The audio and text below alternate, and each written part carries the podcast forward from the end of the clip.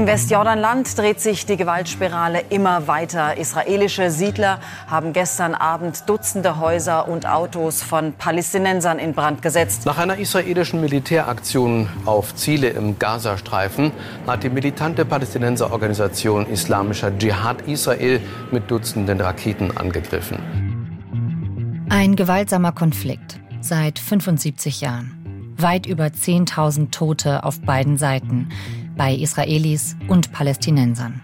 Dabei hätte es sie schon einmal gegeben, die Chance auf Frieden. Genau heute vor 30 Jahren mit einem historischen Handschlag. In dieser 11KM-Folge fragen wir, was aus dem Oslo-Abkommen wurde, das mit der Zwei-Staaten-Lösung Frieden bringen sollte. Und welche Lösungen es heute für Israelis und Palästinenser geben könnte. Mit Jan-Christoph Kitzler, ARD-Korrespondent in Tel Aviv. Ihr hört 11KM, der Tagesschau-Podcast. Ein Thema in aller Tiefe. Mein Name ist Viktoria Kobmann. Heute ist Mittwoch, der 13. September.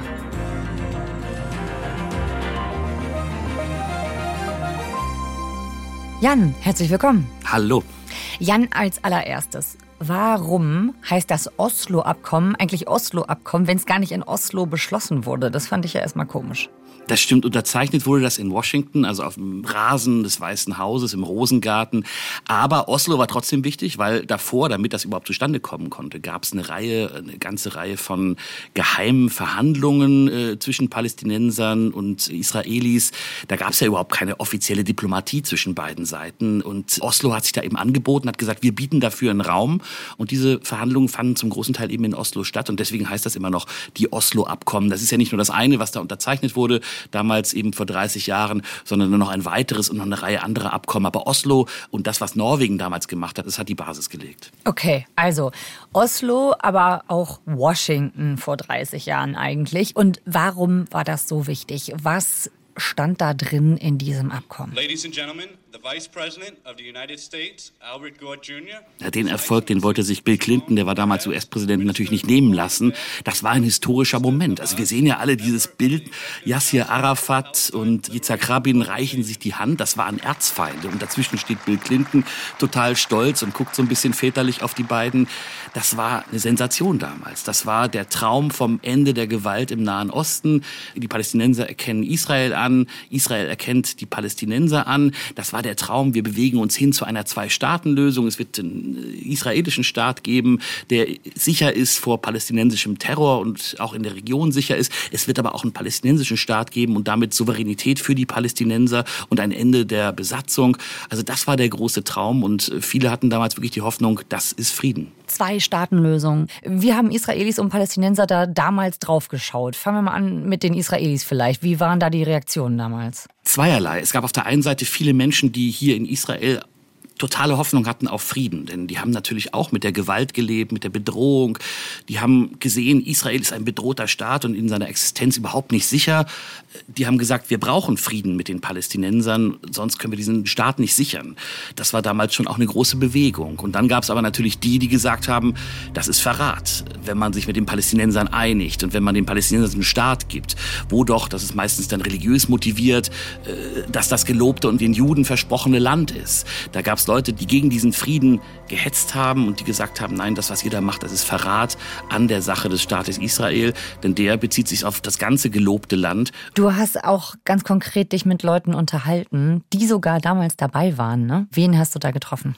Das war total interessant. Also eine wichtige Figur auf israelischer Seite ist Yossi Beilin, der war damals stellvertretender Außenminister, ist wirklich ein friedensbewegter Mann, der wohnt hier in Tel Aviv, war in seiner Wohnung, habe mich da empfangen zwischen ganz vielen Büchern. Das ist so ein Grand Seigneur der israelischen Linken. Der war Minister in mehreren Regierungen und hatte eben diese Idee, wir müssen miteinander reden, direkt. Und er war damals eigentlich so der große Treiber dieser Oslo-Gespräche, die dann zu den Abkommen geführt haben. Und der hat mir gesagt, naja, das war für ihn damals schon echte Sensation. No question that uh, September 93 was uh, the most exciting uh, day of my life. Dann gab es eben diese geheimen Verhandlungen, bei denen am Anfang keiner wusste, gibt es da überhaupt Vertrauen, gibt es da überhaupt eine gemeinsame Basis? Und dann ein paar Monate später hat er mir gesagt, standen wir eben vor dem Weißen Haus und haben das Ganze unterschrieben. Und das war für ihn ein tolles Gefühl.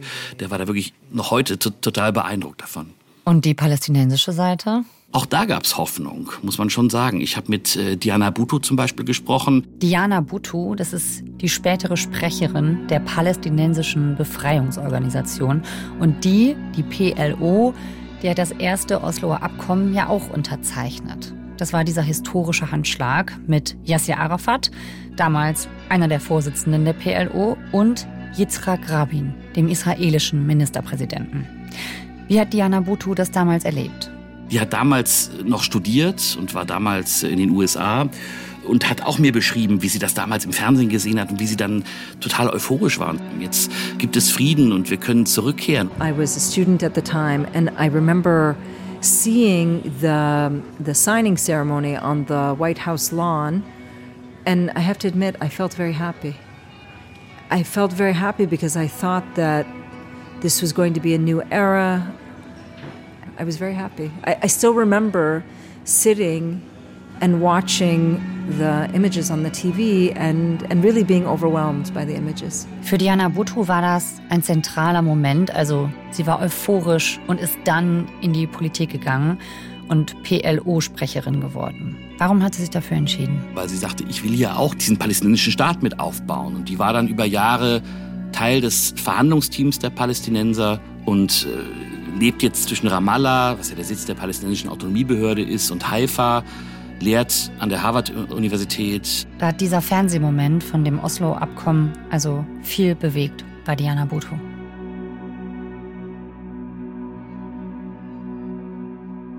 Und ich glaube, das war auch international äh, so eine krass große Hoffnung, oder? Also, dass das der Moment sein könnte, von dem an dieser Konflikt wirklich endlich befriedet werden könnte, oder? Das waren ja nicht nur die Israelis und Palästinenser, sondern das, äh, so hat, glaube ich, auch die Welt darauf geschaut.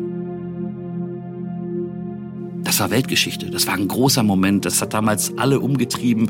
Und das zeigt sich ja auch daran, dass, dass hier Arafat, äh, Shimon Peres, der war Außenminister, und Yitzhak Rabin, die haben ja 94 dann den Friedensnobelpreis sogar dafür bekommen. In Oslo wurde heute Nachmittag der Friedensnobelpreis verliehen. Das war ein großes welthistorisches Ereignis und mit ganz viel Hoffnung verbunden in, in, in ganz vielen Ländern auf der Welt. Aus der Hand des Vorsitzenden des Nobelkomitees nahmen die drei Politiker ihre Preise entgegen. Also dieser Preis wurde ja verliehen Berlin in der Hoffnung, dass das jetzt auch wirklich passieren wird, dass die Lösung auch wirklich umgesetzt wird. Genau, es gab nur einen kleinen Schönheitsfehler. Wichtige Fragen waren eben nicht geklärt. Ja. Das ist das Problem. Also es wurde nur gesagt, so allgemein sind wir uns darüber einig, dass es dahin geht, es wird einen palästinensischen Staat geben. Beide Staaten, Israel und der palästinensische Staat, erkennen sich gegenseitig an. Und wir machen uns auf den Weg und dafür gibt es auch einen Plan. Aber wichtige große Fragen wurden ausgeklammert. Großen Fragen waren, was wird eigentlich die Hauptstadt? Da gibt es das Problem, sowohl Israelis als auch die Palästinenser legen sehr großen Wert darauf, dass das Jerusalem ist. Was wird aus Jerusalem überhaupt? Dann, was wird aus den Siedlungen und äh, wie gehen wir damit um? Wo verlaufen eigentlich die eigentlichen Grenzen? Und wie kommen wir dann tatsächlich zu einer Art von Staatlichkeit?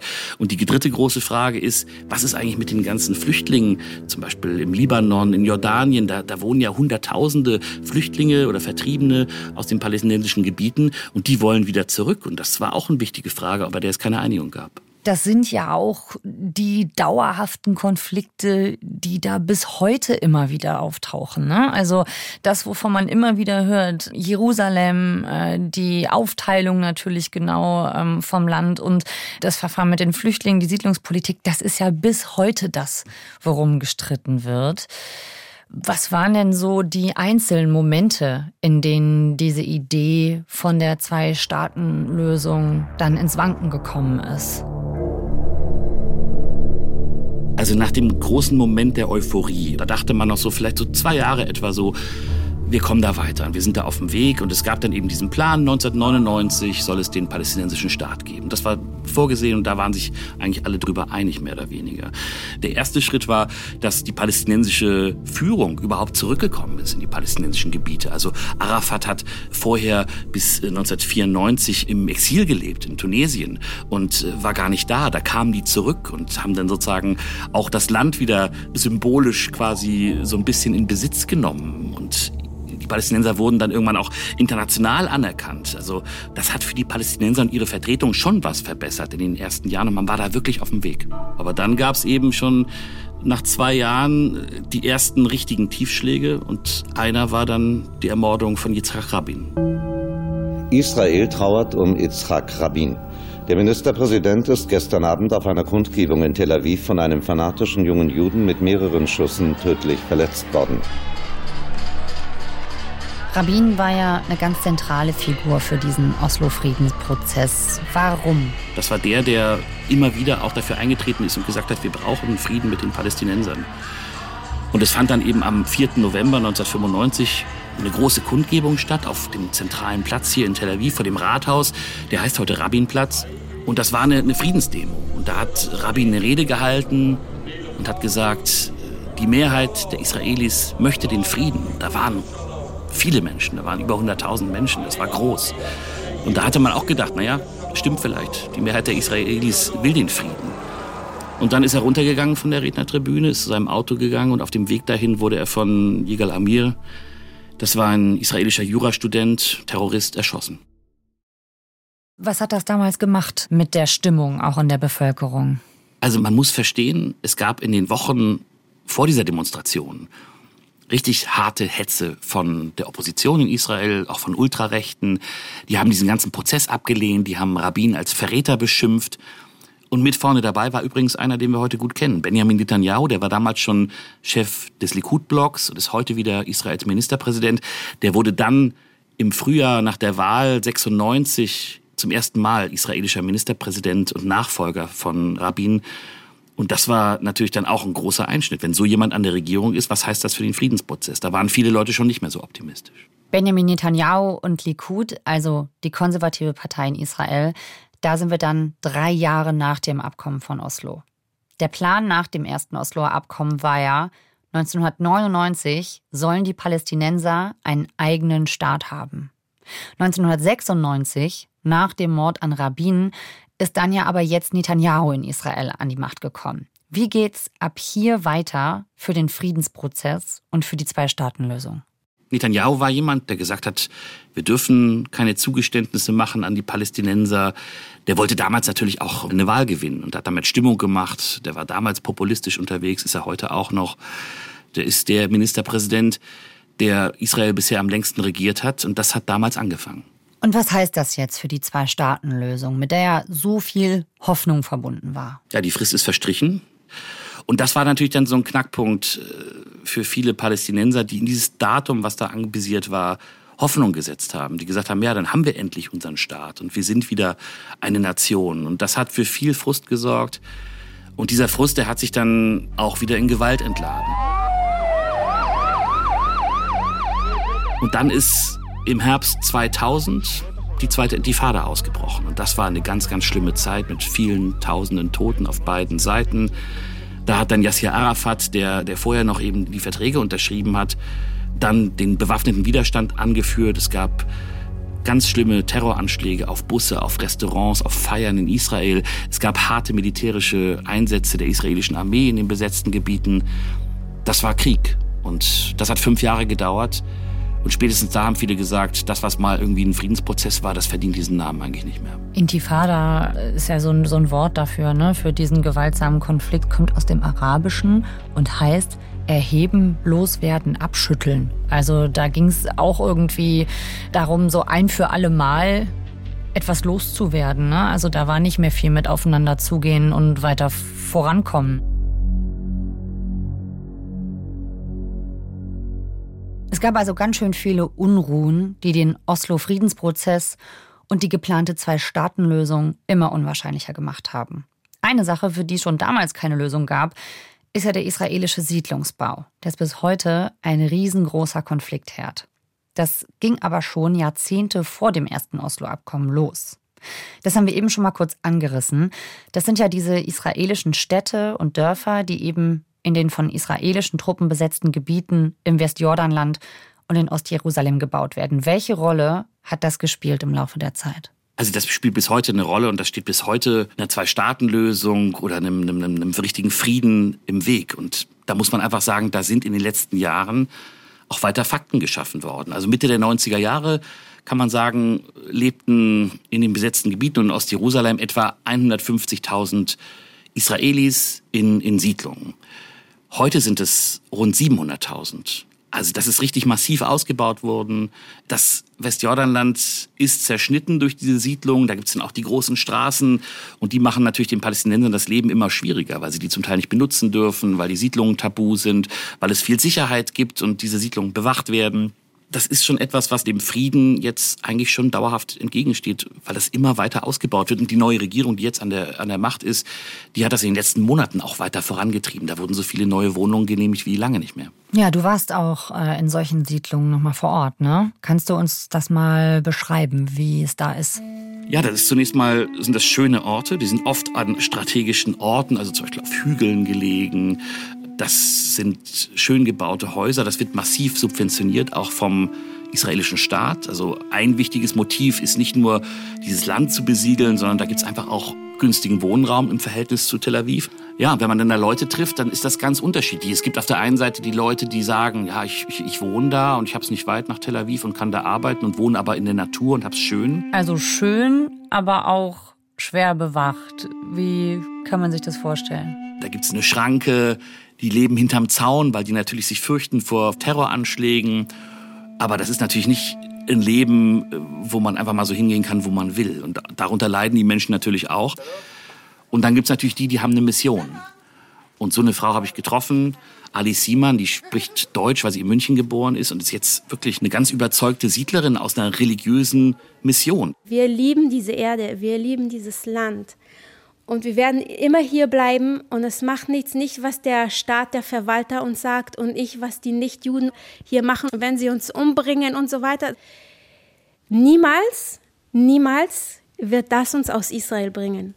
Und auch was die Amerikaner sagen und was die Europäer sagen, die verstehen das gar nicht. Schaut euch doch mal nur die Geschichte an und dann seht ihr, dass das Volk Israels, dass es etwas, das die ganze Zeit überlebt und überlebt und überlebt. Und wir sind hier, um hier zu bleiben. Und dann sagt sie eben noch, naja, äh, ganz egal, was der Staat äh, von uns will, was die Nichtjuden hier machen, das ist unser gelobtes Land und wir gehen hier nicht mehr weg.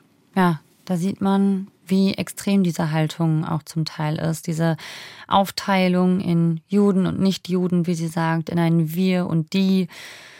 Da sind die Fronten total verhärtet. Wie sieht das denn die andere Seite, die palästinensische? Ja, ich war in Burka. Das ist ein, ein Ort mit ein äh, paar tausend Einwohnern, fast eine Stadt.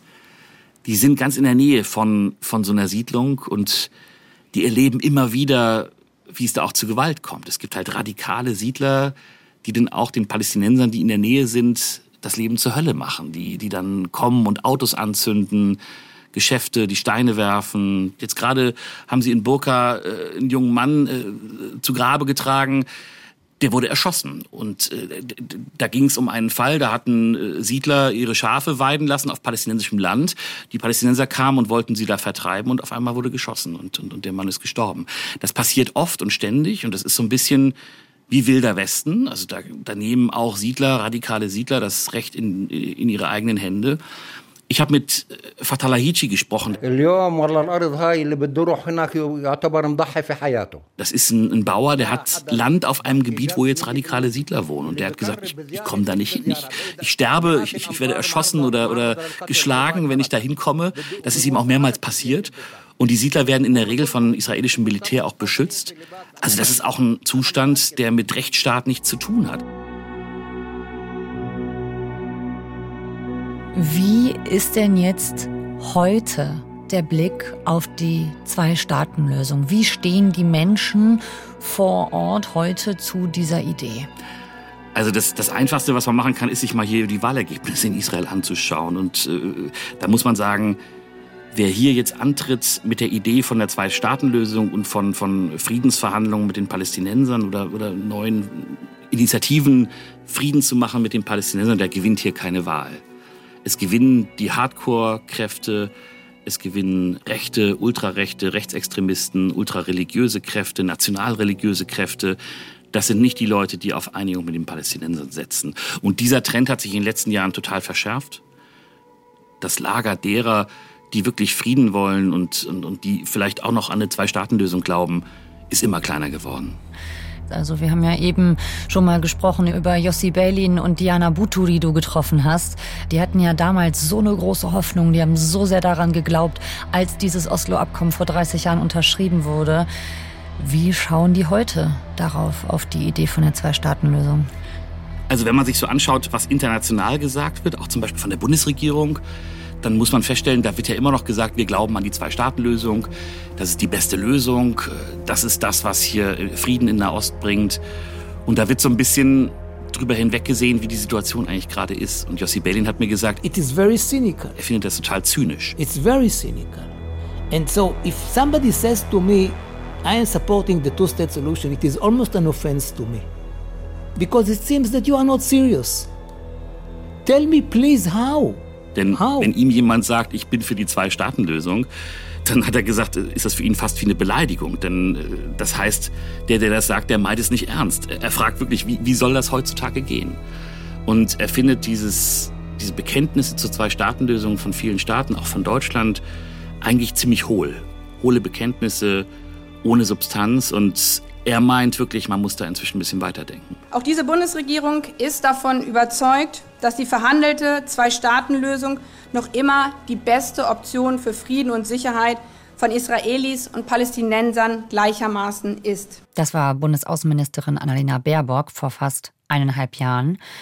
Und die anderen westlichen Länder, stehen die auch weiterhin hinter der Zwei-Staaten-Lösung? International ist das ein Wunsch, auf jeden Fall. Auch der wichtigste Player hier vielleicht die USA, die sagen das ständig. Aber wenn man es mal hart sieht, dann könnte man das auch ein bisschen als faule Ausrede verstehen. Denn es wird dann immer gesagt, na ja, wir haben ja den Plan in der Schublade und wir haben die Idee, wir müssen das halt jetzt nur noch mal fertig verhandeln und fertig bekommen.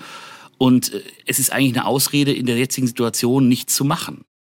Was sind denn Ideen, was man stattdessen versuchen sollte? Woran glauben die Menschen denn da vor Ort?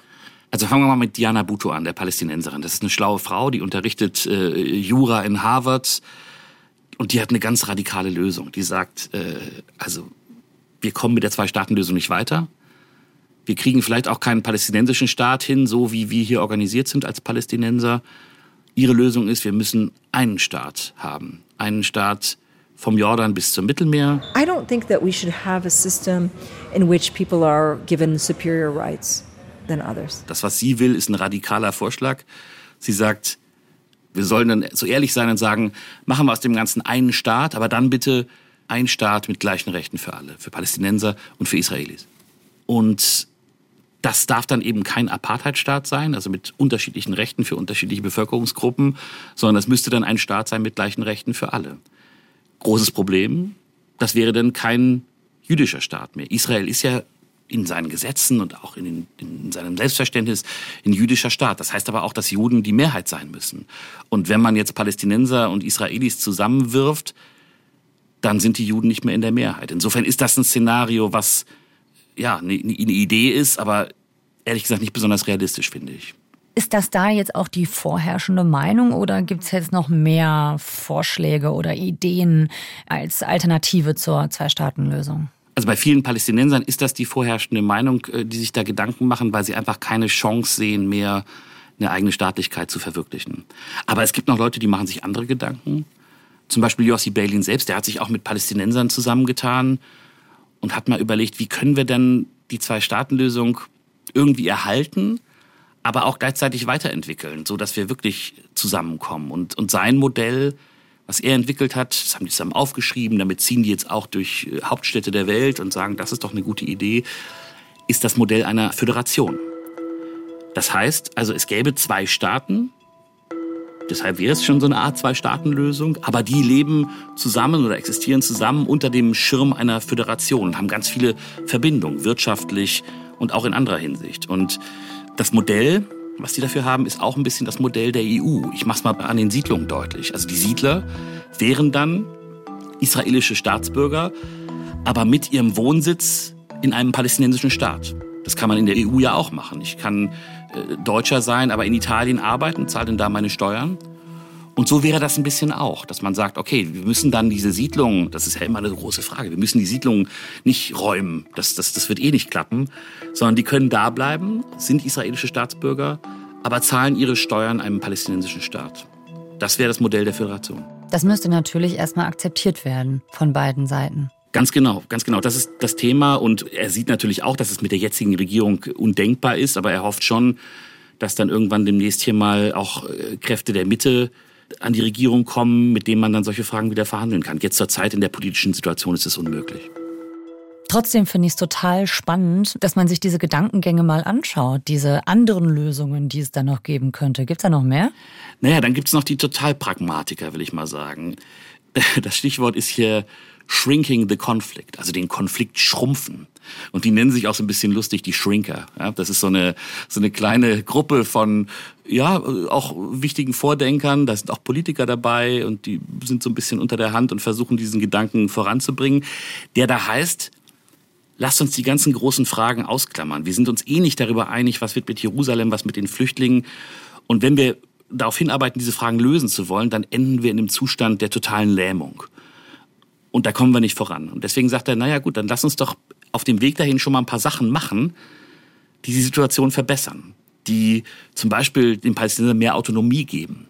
Die die Besatzung, die ein Problem ist, die menschenrechtswidrig ist, die zu viel Gewalt führt, die das verringert, die dafür sorgt, dass sich die Palästinenser wirtschaftlich besser entwickeln können. Lass uns doch mal Schritte in die Richtung machen.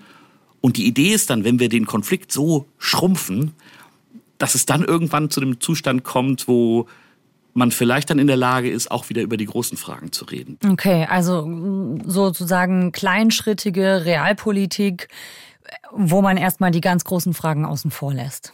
Genau, das ist eine Minderheit von Leuten, die das will. Aber das ist ein interessanter Gedanke, der vielleicht was verbessern würde. Die staatlichen Ambitionen der Palästinenser wären damit erstmal unter vom Tisch. Und das ist natürlich ein Problem für die palästinensische Seite. Die finden diesen Ansatz zynisch und die trauen auch nicht äh, solchen Theorien, weil sie sagen, naja, langfristig wird sich für uns dann nichts verbessern. Da geht es nur darum, sozusagen, äh, dass Israel die Besatzung optimiert vielleicht.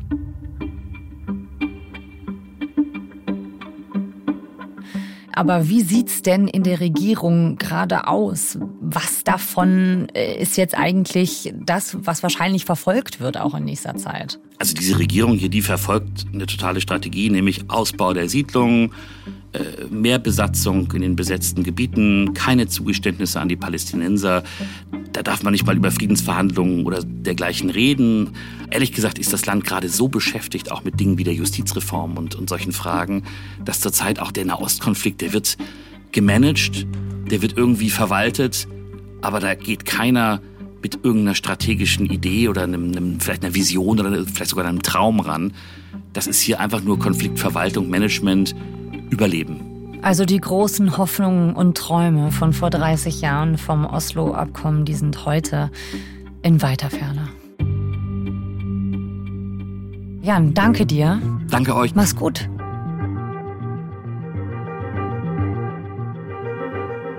Das war 11KM heute mit Jan-Christoph Kitzler, dem ARD-Korrespondenten in Tel Aviv. Seine Recherchen im Westjordanland und seine Interviews mit israelischen und palästinensischen Vordenkern könnt ihr auch im Radio-Feature zum Jahrestag des Oslo-Abkommens hören. Den Link findet ihr in den Shownotes. Morgen geht es bei 11KM um Erdbeben.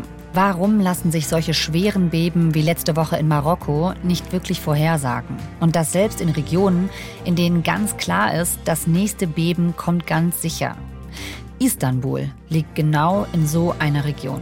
Der türkischen Millionenmetropole droht ein gewaltiges Beben. Nur wann genau ist eben unklar. Wie bereitet man sich auf sowas vor? Oder ist es für Istanbul längst zu spät? Das klären wir morgen bei 11KM, der Tagesschau-Podcast, in der ARD-Audiothek und überall, wo es Podcasts gibt. Autorin der heutigen Folge ist Friederike Wipfler. Mitgearbeitet haben Stefan Beuting, Katharina Hübel und Jasmin Brock. Produktion Fabian Zweck, Jacqueline Bretschek, Konrad Winkler, Christine Dreier und Eva Erhardt. Redaktionsleitung Lena Gürtler und Fumiko Lipp. 11KM ist eine Produktion von BR24 und NDR Info. Mein Name ist Viktoria Kobmann. Wir hören uns morgen wieder. Und noch ein Hörtipp von Bayern 2 Radio Wissen und SWR 2 Wissen gibt's neu einen Psychologie-Podcast. Wie wir ticken. Den findet ihr exklusiv in der ARD Audiothek. Wie wir ticken. Wie wir ticken. Wie wir ticken. Euer Psychologie-Podcast. Große Gefühle und kleine Abenteuer, Liebe und die Kunst, sich zu streiten. Wie kann Versöhnung gelingen? Was macht Frauenfreundschaften aus? Was hilft gegen das ewige Aufschieben? Solche Fragen beantwortet der neue Psychologie-Podcast der beiden Podcast-Champions Radio Wissen und SWR 2 Wissen. Lebensnah und wissenschaftlich fundiert nimmt euch unser Podcast Wie wir ticken mit in die Welt der Psychologie. Wir fragen, wie Gefühle, Gedanken und Verhaltensweisen entstehen und warum.